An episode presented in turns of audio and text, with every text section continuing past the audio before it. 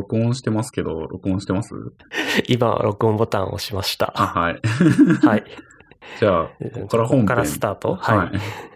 よいしょ。いや、オーディオ難しいですね。これ難しいですね。まあ、言うてでも音がいいのって、まあもうほんとトップクラスのポッドキャスターの方々だけなので、ストリーマー まあそこ、そこと比べてもしょうがないかな感は若干ありっていう。いや、でも、こう、新しいデバイスが、このコロナ禍でもいっぱい出てきて、はい。なんか素人でも何も設定しなくて、すげえ音いいみたいな人いるじゃないですか。そういう人たちの方が音良くて、逆にこっちみたいにこう、頑張って調整してる人たちの方が音悪くなったりするとすごい悲しいですよね。いや、僕が調整してないです。僕は調整してないです。あー、そうだったんですか。まあ言うて僕もあんまりよくわかってなくて、まあ素のままというか。はい。あ、でもなんか、ディスる、ディスる意味じゃないですけど、普通のポッドキャストに比べると音はいいかなと思ってます。自分的には。普通のその、 Zoom とかで撮ってるようなポッドキャストに比べると。はい。あー、ズームはやっぱりなんか回線によるのか、もともと結構電話回線の人も一緒に会話に参加できるようにみたいな感じだから、結構音質音しめにしてますよね。はい。うん。そうですね。まあでも、こんな、あんまり気にしてもしょうがないと思います。内容で勝負。内容も別に対して勝負できる感じじゃないんだけど。はい。はい。えっ、と、まあ今日もおっさんの浅い話ですから。そうですね。はい、浅くやっていきましょう。では、えっ、と、今日何回目ですか ?13 回目？まあいいや、はい。えっ、と、今日の話題が、なんか結構いろいろありましたね。先週 M1Mac の話とかしちゃって、はいはいはいはい。あのーこれ取り上げましょうかっていうネタ帳ほとんど取り上げなかったんですよね。そうでした、そうでした。まあ M1Mac の話また1個あるんですけど、おと、あの、長く届いなりますか？届いたので、でもまあそれちょっと後にしますか。はい。じゃあ、えっ、と、いたどだいたノートから、まあ上からやつですかね。やってきますか。何がいいですか。と、何がいいですか。お全然進めてもらって大丈夫どれですか？あ、じゃあなんか、先週取り上げようとしたネタなんですけど、はい。えーか、霞が関で PPAP 廃止っていう、お素晴らしいですよね。ここ2週間ぐらい、ちょっと盛り上がってるのが面白かったんで、この話はちょっと取り上げておきたいなって思ったんですよ。これすごいですよね。目安箱って言ってたやつが実践が始まったっていうことか。そうですね。ちょっとこのネタ追いかけといてよかった。そうですね。多分これ、今日の話もありましたけど、結構効果が出そうですよね。効果が出そうなのかなまあなんか、なんか本当にはいアクションにつながってきそうですよね。実際のアクションにね、繋がってるのはいいと思ってて、で、これの宣言というか、あのはい。平井さんがこう会見でそれ述べてから、他のその民間の方でもやめますって宣言した会社も出てきて、うんうんうんうん。うんうん。なんか、よくわからない変な習慣が国を通して撤廃されるのはいいことだなと。そうですね。たただ、ただ、ううんん。はい。ただなんか代替手段みたいなのが今、うん。具体的にはね、なくて検討中です。ご意見募集してますっていうところはね、ちょっとまだいただけないかなって感じしますね。あまあ、廃止の方向にがいいんじゃないかっていう提言がトップがしてくれたっていうことですよね。そうですね。いや、まあ、これ重要ですよね。やっぱトップから落としていくのが一番早いからな。うん。いいんじゃないですか、うんこれ。あと今日もありましたけど、その、似たような話で、あのー、ネットで公開する統計情報を表記方法を統一させるっていう、まあ、河野太郎さんの、えー意見紹介を今日から12月1日まで、まあ、あと数日ですけど、それをやるって言ってて、あ、猫がニャーって言ってる。えっと、ツイートしてますね。この e-stat っていう政府統計の総合窓口、初めて見ました。僕も初めて見ましたね。こんなデータが国出してたんですね。これでも多分各省庁、あ、どうなんだろう。ちょっと、ね、猫がやってきましたので、ニャーニャー言うと思いますが。Discord 上に猫のね、鳴き声は入ってこないですね。ああ、そうなんですね。はい。今、ドアから入ってきました。あの、なんか、ドアに、人間の開けるドアに、えっ、と、下に、えっ、と、猫用、動物用の小さい窓がついてる猫を、ああ、ドアを使ってまして、はあ、よく見ますよね。そうなんですよ。そなんで、猫が通れるようになってるんですよ、常に。はい。なので、今、あの、1階の方から猫が上がってきて、まあ、一歩ですね。今、今、足元に来て、膝の上に乗ってきて、なんか朝こんな感じなんですよね。ずーっとリモートワークやってて。なんか、じゃれつきたい時間とかがあるんですかね。だと思います。12時ぐらいごになってくると飯あげてますか？あげてますよ、もちろん。なんかご飯あげた後がだいたいこんな感じになりますね。あー、お散歩の時間みたいな。んですかね。なんか犬で言う、まあ猫で言う、なんですかね。欲求をじょ徐々に満たしていくみたいな。多分12時ぐらいになると眠くなってくるので、もう十分っていうか、あのもうちょっと寝やすい場所に移動する感じになりますね。うんうんうんうん。はい、猫の鼻息とかが多分入ると思うので、マイクに、はい、音質は劣化していくと思われます。申し訳ございません。えっと、イースタットの話ですよね。イースタット、今これちょっと見てみたんですけど、Excel ファイルがこうダウンロードできたりできるんですね。先日行われてたあの国勢調査の、データとか、身長体重の平均値とか、うんうんうんああ、面白い。ああ、自殺率かなこれは。え、自殺率？あ、でもまああるのか、そういうの。えー、あ、本当だ。いろいろありますね。主要死因、死亡率の関連。え？国あ家、公年収とかもある。すごいですね、これ。これ、なんだろうな？何ができるんだろう、これで。えー、あ、すごい。しかもなんか、オンライン上でこれ見れますね、データ。DB っていうボタンを押してあげると、詳細画面で。ああ、え、これ河野さんが言ってるのは、この辺なんですかね？その、Excel だったり CSV だったり DB、うん。えー、あとは API っていうのもあったりして、ん割とバラバラな感じで提供されてて、これ、これの、あれですかね？なんかあの、フィードバックくれみたいな話なんですかね？そうですね。統計を機械判読可能にするため。うん、うん、うん、うん。IPA とかと連携して、ちゃんと正規化してくれれば、基本的には機械で読めるようになるので、別に。そうそうそうそう。ううんん。なんかエンジニアリング的な視点からすると、正規化をまずって、こう、考えちゃいますね。はい。まあ、そうですね。リレーショナルデータベースに普通に読める形にして、まあ、セルの結合すんなとか、どれぐらいなんじゃないですかね。まあ、ただこれは、それぞれは多分独立してるデータだと思うので、リレーショナルにできるかどうか。うーん。あ、でもあれか、年とか月とか、そういったところで。紐付けるとかはしたいっすね。うんうんうん。この辺もバラバラそうですもんね。えー、これ何ができるんだろうな、でも、なんか、これを直接アプリケーション化するっていう感じじゃなくて、まあ、なんか普通にマーケティングに利用するとかっていうのができるのかな。うーん。何ができるんだろう。あのーよく我々がニュースとかでこう、グラフ化してるのを見る元とかはこういったところなんですかねあーまあ。そうですよね。それはそうですよね。なんで、コンテンツに転化させるのか、あ、統計データを活用するってグラフのところを押すと、うんうんうんうん。これ、統計ダッシュボードっていう、もうダッシュボード化された、はいろんなグラフが見られるようになってますね。あ面白いですね。あ、これは面白い。延べ宿泊者数とか面白いな。やっぱりコロナ禍になってからの宿泊者数の激減と、そこから徐々に人が増えてってるところあーそうとか。ですね。うわー、辛いですね、これ。あの、延べ宿泊者数、総数の統計ダッシュボード。2020年3月で、2020年、その1年前の3月に比べて半分以下ぐらいになってますね。で、さ、さらに4月だと、もう、まあ、パッと見ですけど、6分の1とか5分の1とか。で、5さらに万、が1万ぐらいになってるっぽく見えますね。そうですね。本当に激減してますね。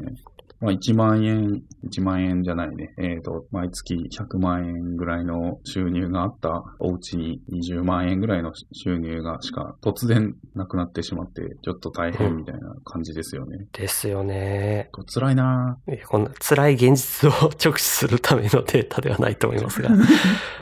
いや、うん、やっぱこういうデータ共有していくべきですよね。あ、知らなかった。そうですね。こういうのはちゃんと見ていくと。と、ちゃんと考察できそうですね。そんな中逆に Uber 配達員が増えすぎっていう。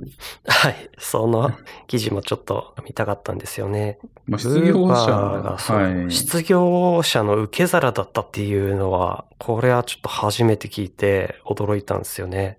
確かに。バブルでしたね、完全に。いや、失業者が7万人を超える中、その受け皿になってたって、これすごいことですよね。これすごいですね。出前館、ウォルト、メニュー、フードパンダが競合なのか。確かにめちゃくちゃ広告出ますね。最近ウォルトすごいですね。うんうんうん。うんうん。ウォルトも外資ですよね。そうですね。で、まあ、業者が乱立していって価格競争に入っていったと。うんで、かつ、GoTo イートやら、まあ、配達員が増えすぎたやら、あとは、一定、Uber Eats 飽きられたとかなのかな？宅う配。ーん、ウーバーイーツに関してはサービスとしては、あのー、対応店舗が増えてて、うんうんうんより使いやすくなっているとは思うんですが、うんうんうんうんうん。そこの配達員の母数がやっぱちょっと多すぎて、一人当たりの分け前がっていう感じですまあ、かね。供給、供給方ですよね。多分、同じ地域のうん。お店を選んでても、同じ配達員に巡り合う可能性がほぼほぼないぐらいなってるのかもしれないですよね。うんうんうんうん。そうなんですよね。すごいいっぱい走ってるからな、ウーバーイーツの配達員。ウーバーイーツの、その、カバンじゃないけど、あ、違う、カバン、ウーバーイーツのカバンを持った人が、出前館ですって言って、出前持ってきたことあるありますね、そういえば。ええうちに。多分、いくつか掛け持ってるんでしょうね。なるほど。あれも就業形態というか、契約の方法が違うから、なんか可能なんですかね。これって基本だって、あの、あれですよね、個人事業主みたいな感じですよね、確か。ウーバー。確か、まあ。ウーバーはそのうん、事故を起こしたりっていう時に、ウはい。ーバーの方に問い合わせても、そういった、えー就業形態なので、みたいな感じで断られてるっていう話を聞いた時に、うん。あ、個人事業主としてやってるか、うーん、そういう抜け道が、みたいな、うんうんうん話は見ましたね。これね。一方で、出前館とかそういったところは、結構配達員教育とかそういったところとかもやったり、いや、そういったどうなんですかね。うん。なんか、ライセンス制にするとか、これ業、業者というかサービスによってなんか、うんその辺違うっぽくて。一番緩いのが Uber みたいな。まあ、基本持ってきてくれてトラブルがなければ、まあ、誰でもいいっちゃ誰でもいいのかな。あとは変な人が持ってこられると怖いっていうのはあるかもですけどね。まあ、でもそれは配達も一緒ですからね。ウーバーイーツで仕事があぶれてきたらどうするんだろうな、こういう人たち。一旦、その、市場の拡大が天井についちゃったみたいな、っていうことなのであれば、もうこれ以上配達員は増え増やせない。えーどう、いやー、この辺のサービス設計っていうか、なんかマネジメント難しいな。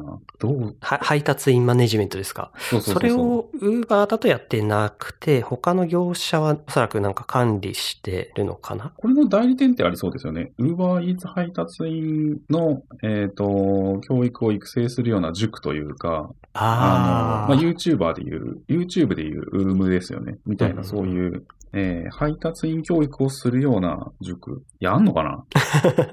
自転車講習会みたいな。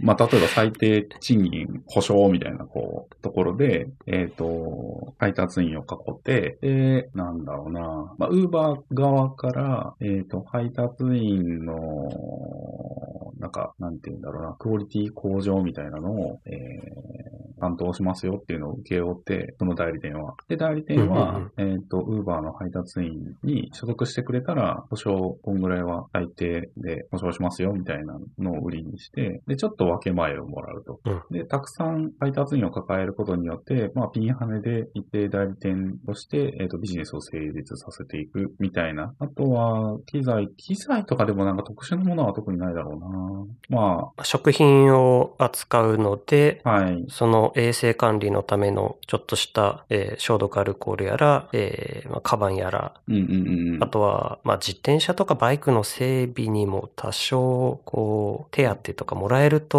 嬉しいですよね。そうですね。まあでも言ってなかなかちょっとスケールしにくいような、なーって想像しました。なんか妄想、妄想の妄想ですけど。なるほどなこれ、ウーバー、ウーバー難しいなこれ。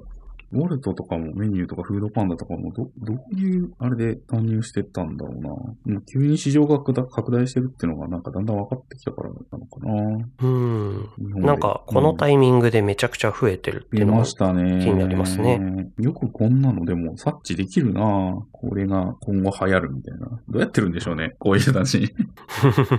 教えてほしいよ。アドビがなんか UI デザインの方法みたいなのを、えっ、と、出してる？あー、これはちょっと気になったんで、うんうんうん。うん。まあ、ちょっとした、あの、UI デザインのための、えー、なんでしょうね、気をつけること、6箇条みたいな。うんうん。ちょっと簡単に説明していただけると。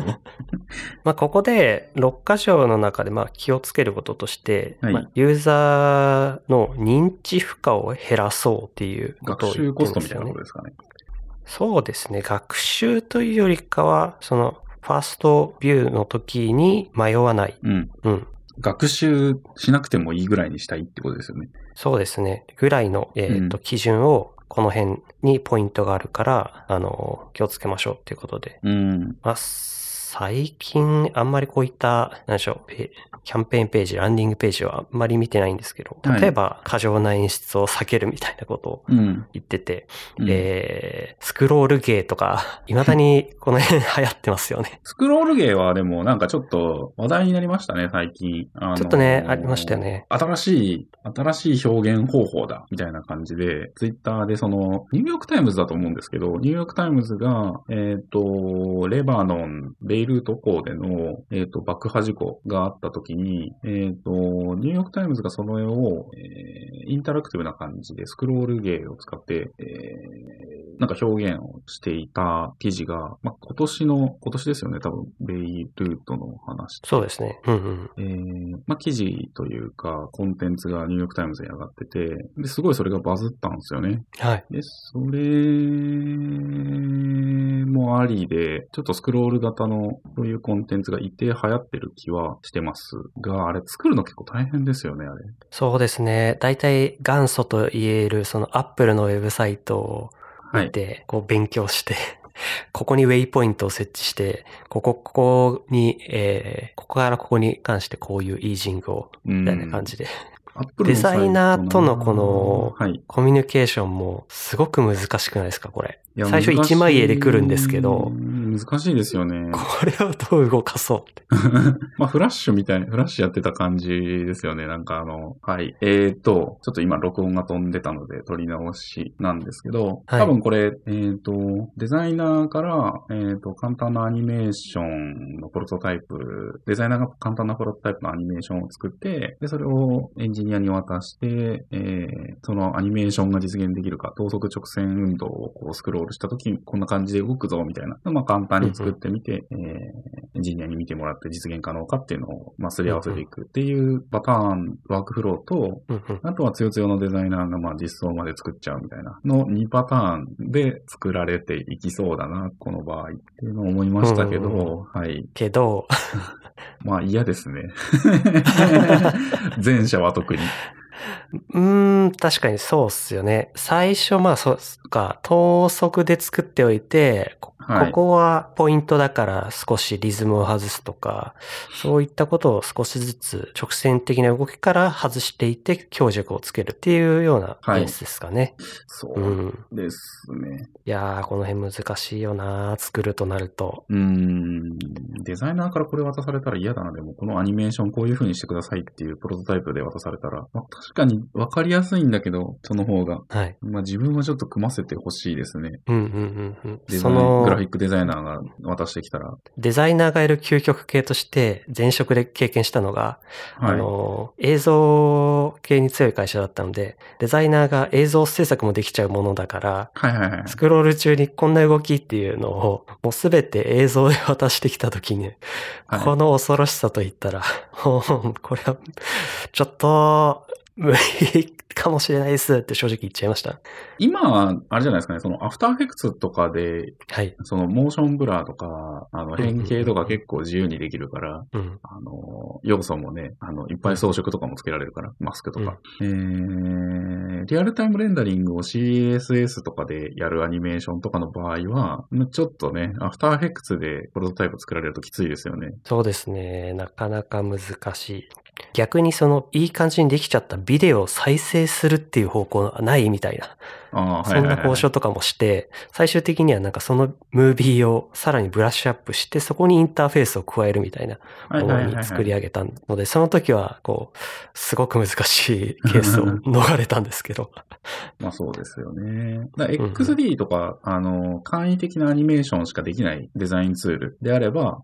まあ一定できるのかあーそういうプロトタイプであれば大丈夫なのかなとはちょっと思ったりはしますかね。うーん。最近使われてるツールの制約の中でやる。っていうのが、まあ、お互いはい。やりやすい形には落ち着きそうですよね。まあ、たまにこう、アフターエフェクツでやるときは、えっ、と、ボディモーション、ボディ、ボディムービンじゃなくて、ボディムービンなのか。えっ、と、ロッティとか使って。ロッティとか。はい。はい。それで、まあ、アフターエフェクツのアニメーションを JSON にして、JSON を、うんうんえー読み込んで使うと。まあ、でもそれはどっちかっていうと、ジフアニメみたいなもので、まあ、マイクロインタラクションですよはいね。そうですね、うんインタラクティブなものはちょっと微妙な感じはしますけど、えっ、と、アップルのサイトどうですかね？僕これあんまり好きじゃないんですけど。普通にさーってなんかやっぱ見れた方が、いや、アップルの製品いっぱい買ってるからもう本当思うんですけど、あの、情報収集がアップルのサイトだとできないなって思うんですよね。そこがポイントですよね。その UI の話を考えたときに、ダイレクトに情報にアクセスしたいっていうはい。ユーザーと、もっとなんかエモーショナルにはい。なんか訴えたいっていう企業側とのバッティングありますよね、まあこれね。そうですねア。ップルのサイトだとそれ顕著だと思ってるんで。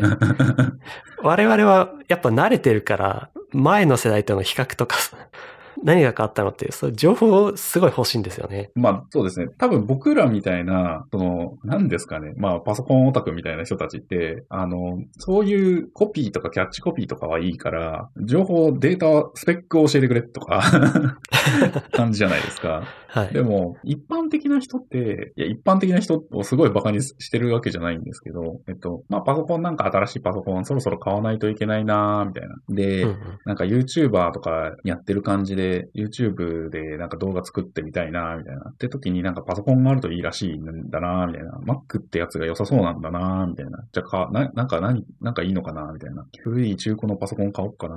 まあそれか新品、あ、新品のやつこれなんかサイトでこうぐんぐんするし、すごいな、みたいな。あやっぱじゃあ新品で Mac 憧れだし買おうかな、みたいな感じの、えー、やっぱりエモさ 打ち出しうんうん。にしといた方が、サイトの、サイトの出し方的にはいいのかなみたいな、新規向けには、新規向け表現の方がいいのかもしれないですよね。うんうんまあ、この Adobe のブログに書いてある記事の中で言うと、もしかすると、その Apple 流、もう結構何世代にわたって繰り返しされてるので、うん。なんか Apple 流っていう一貫性とか、もう、もうこれ馴染んだものでしょうっていうパターンが確立されてるから、これはこれでいいのかもしれないっていうのいうのもちょっと思っちゃいますね。ああ、Apple 自体の。そう。はいはいはいはい。もうアクションがもう、そういうもんだっていうことですよね。もんだっていう。まあ本当になんか変なこう、三次元的なカルーセルがこう登場するだとか、はい。えー、もうなんか今までに見たことのないような、それこそマイノリティリポートみたいな、もう古いですね、うんマイノリティリポートなんだ。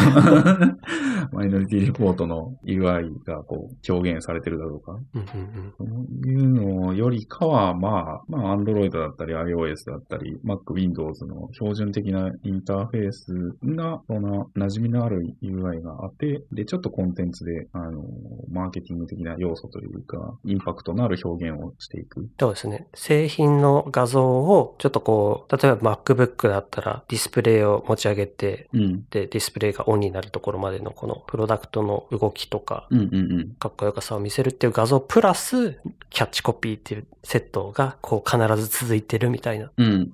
そこがもうパターン化してるから。うん。まあこれはこれで、あの、まあ初心者にはそのエモーショナルに伝わるし、慣れてる人にとっては、あ、まあもうこのパターンだから、スルスルスルって言っちゃって目的のところのセクションまで流せばいいっていう。うん。いう、まあ、2種類の人に対して、まあ、認知負荷はそれぞれ、まあ、うんベストな状態になってるっても言えるかもしれないと。うんうんうん。まあでも、アップルの場合は本当特殊ですよね。なんかこの、とりあえずガーっていろんなことを、なんかこう、エモい感じで言いつつも、情報量としてはすごい多いので、まあこれを実際どういうことやねんっていうのを、まあいろんな YouTuber だったり、ブロガーだったり、まあ Twitter がこう、検証して、それで翻訳してくれて、で、情報を得ていくっていう感じのが、アップルっていうブランドの場合は起きるので、まあ本当アップルってすごいなというわけで、その MacBook Air を買いましたっていう、届きましたっていうお話をちょっとしたいなと思ってたんですけど、あのね、返品しました。なんと。えっと、日曜日に届いて、まあちょっと触ろうかなと思ったんですけど、えっ、と、はい箱届いてそのまま返品しました、それを。未開封ですか？未開封ですね。あのーそうなんです。えー、っていうのは、これ前メインマシンにしようって MacBook Air を、新しいやつを思いました。あのー今メインマシンは MacBook Pro の i9 の 64GB の、まああの、ごついやつを去年のモデルですね。えっ、と、買ったん、買って、それを使ってるんですけど、やっぱね、そういったいろんな Twitter とか YouTuber の話を聞いてると、新しい MacBook Air めちゃめちゃいいと、ほんまかってはなってるんですけど、はい。まあだからその1回未開封じゃなくて1回ぐらいちょっと触って、あの、ほんまにいいんかどうかっていうのを触ってもよかったんですけど、まあもう良さそうだなと。明らかに情報すごいいっぱいあるので、はいはいはい。これもうメインマシンにしちゃおうかなと。i9 の MacBook Pro 売っちゃおうかなっていうふうに思ってます。おー。あの、ロジックに使うプラグインとか全然まだ M1、Apple Silicon 対応してないので、ちょっといきなりは厳しいんですけど、まあ、あの、やっぱ MacBook Pro ファンがうるさいんですよね。i9。そうですね。そう。で i9 とかにするとやっぱり熱がすごくて、ファンもすごい回るし、これがもうね、バッテリーの消費も結構ありますし、もうバッテリーが切れて困ったみたいな経験はあんまないんですけど、うんうん。まあ、ちょっとファンないっていうのがもう圧倒的なアドバンテージでして、まあ、Apple Silicon に対応してるプラグインとかも結構出ててる感じは実はまああって、まあ、主要なプラグインはまだちょっと対応してないんで、えっとなんか最近読んだ記事ですけど、そういったプラグインだったとしても、 Rosetta 2でなんか変換して、なんか動くには動くみたいなものもあるっぽいですよね。そうなんです。あのーただ、 Native Instruments っていう、僕が一番使っているプラグインメーカーの、はい。えっ、と、プラグインの、えっ、と、なんていうの、管理ツールみたいなのは、えっ、と、起動すらしないっていう状態らしくて、今。あー、よくゲームとかでもあるランチャーっていうのかなあ、そうです、そうです。みたいなものがそもそも起動しないと。そう。あっていうなるほのは、結構致命的なので、あの、これはもう賭けなんですけど、すぐ対応してくれるんじゃないかなって思ってるんですよ。ー、はいはいはいはい。でなんか、ランチャー程度だったらすぐじゃないかなって思っちゃうんですけどね。そう、そうですよね。うん。そう、そうなんです。なので、えっ、と、もう、メイン、それ、 Rosetta 2で大体動くだろうし、まあ、致命的なところは多分すぐ解決してくれるうん気がしてるので、うんうんうんえーメインマシンにしちゃおうということで、えっ、と、構成が前は、えっ、と、8コアの 16GB メモリ、えー 512GB SSD だったんですけど、えっ、と、8コアの 16GB メモリ 2TB の構成で再注文しました。もりもりですね。マッツですね。マックスにしました。えー、これ、え、そこまで盛ると、さすがに20万ぐらいになっちゃいますか？そうですね、20万円ですね。わー。でも、いや、これ、この構成で20万円はちょっと、あの、やっぱり破格だなと思いました。まあ、うんうんうん SSD2 テラにするとプラス6万円っていうところがちょっとびっくりしましたけど。おーってなりましたけど。SSD が本当にくっついてるってすごい高くなるんですね、これね。えー、今その、いわゆるそんなしないのになと思いな。PC、PC でいうはい。方の SSD も、徐々にね、だいたい値段は下がってきてるので、そうなんですよね。2テラに6万。いやー、だからこれすごい DT DTM とか趣味でやってると、そういうのにお金かかっちゃうんですよね、ストレージ。あの、といろんな音源とかってそうなことですか？んですよ。そうなんですよいやー、この趣味がな、なければな、全然512でもいいんだけどな。これ趣味にしちゃこれサンってるからなダーボルトいやーもうダメですダメ USB4 でめちゃくちゃ早いじゃないですか。いやもうそんな、めんどくさいです、そんなの。外付けなんて。外付けすごい考えましたよ。2日ぐらい。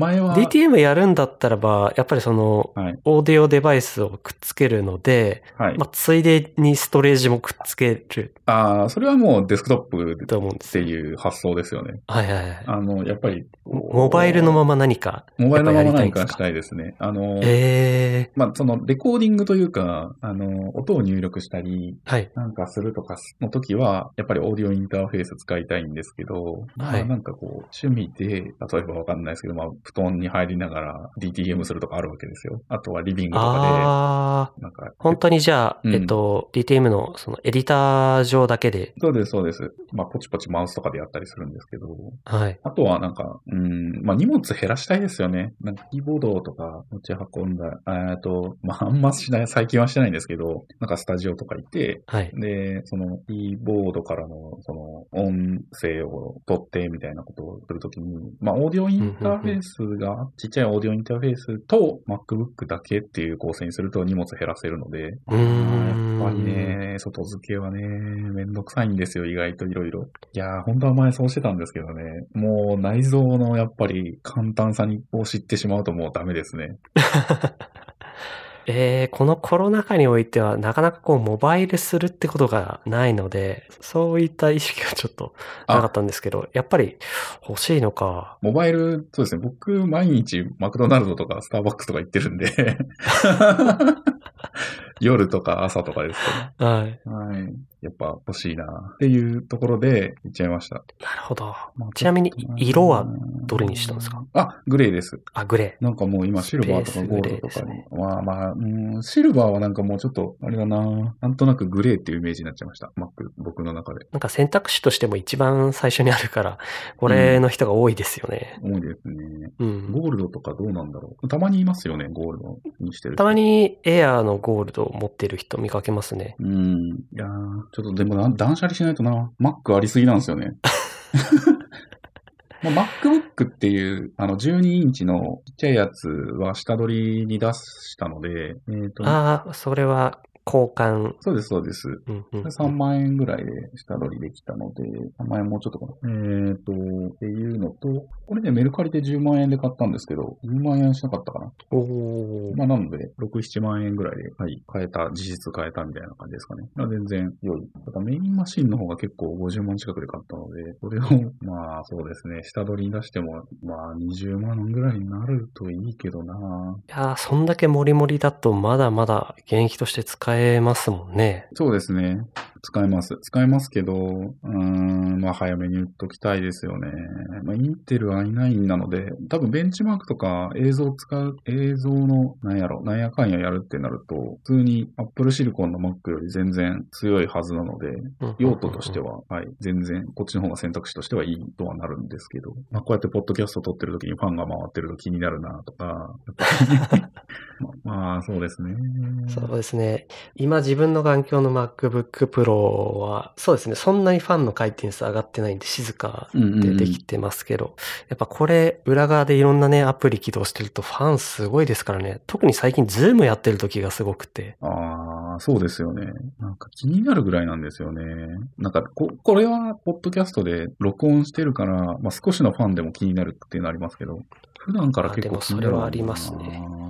I9 だからか知らないけど、めちゃくちゃ熱くなっちゃう。これはまた別特にその、はい。リモートで自宅の作業部屋にずっと同じようにいるので、なんかこういったちょっとした音にも敏感になってきちゃって、うんあの、BGM とかでごまかすとか、結構最近よくやってますね。ああ、ですよね。そうなんです。いやー、なんかちょっとね、思い直しましたね。うん。なんか、ラ実力が分かったのので、ここにもう投資しようと。そうです。ロジック、まあ、あの、いや、なんかこう、インターネットとかでゲーミング PC がどうだったとか、えっ、と、はい GPU をこう、めちゃくちゃ高くして、えっ、と、パフォーマンスがどうだとか、あの、そういう論争が結構いろいろあったかなと思うんですけど、はいはいはい。なんか自分にちょうどいいパソコンってどんなもんなんでしょうって思い直したときに、いや、そんなハイスペックなマシンはいらねえぞと。ファンがなくて静かに作業ができて、えー、まあ、あとモバイルできて、うん。っていうのが多分ニーズにマッチしていると。で、しかも他に X コードとか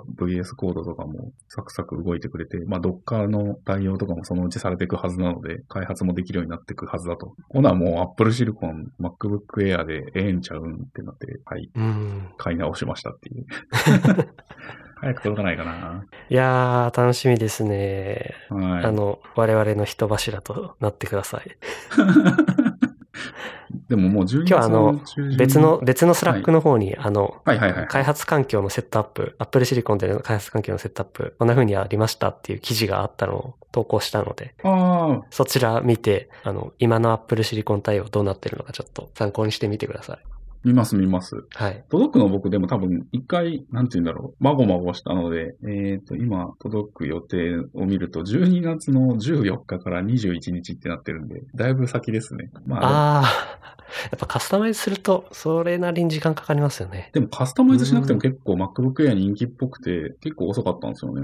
ああ、Mac mini なら今日買えそうですよ。ストアに行ってもその場でお持ち帰りとか。そうそうそうそうそう。Mac mini 一番安いから、まあ、入りやすいっすよね。マックミニ、マックミニ買わないんですか？じ、実は、うち Mac mini 2000、これいくつだっけな ?2012 ぐらいかな。ああ、あれ、あります？赤外線の穴。ああ、え赤外線の穴？なんかかな？ちょっとあの、テレビの裏側に行っちゃって 全然わからないですけど。これ実はずーっと生きてるんですよね。Mac mini、いや、僕も実は2012年使ってます。未だにあります。で ねあの、完全に、アーム版に、こう、Apple Silicon 版に移行されたら、もうこの子は、あの、完全にヴィンテージとして、小田仏だな、と いう勢いで、このまま使おうと思ってるので。これね、サーバー用として使ってますけど、ちょっとした。そうですね。ちょっとした家の中でのファイルシェアとかのサーバーと、まあちょっとしたブラウジングのために。使ってますね。いやー、そろそろ変えてもいいんじゃないですか。あま、そろそろでも1時間ぐらいになりますね、これ。無駄話してたら。無駄話って。はい。今日はこの辺にしときますか、ね。まあまあ大体消化したかなはい。はい。今日はちょっと録音トラブルもありましたけど、一旦大丈夫かなはい。はい。じゃあこの辺で、じゃあお疲れ様です。はい、お疲れ様です。アサリ FM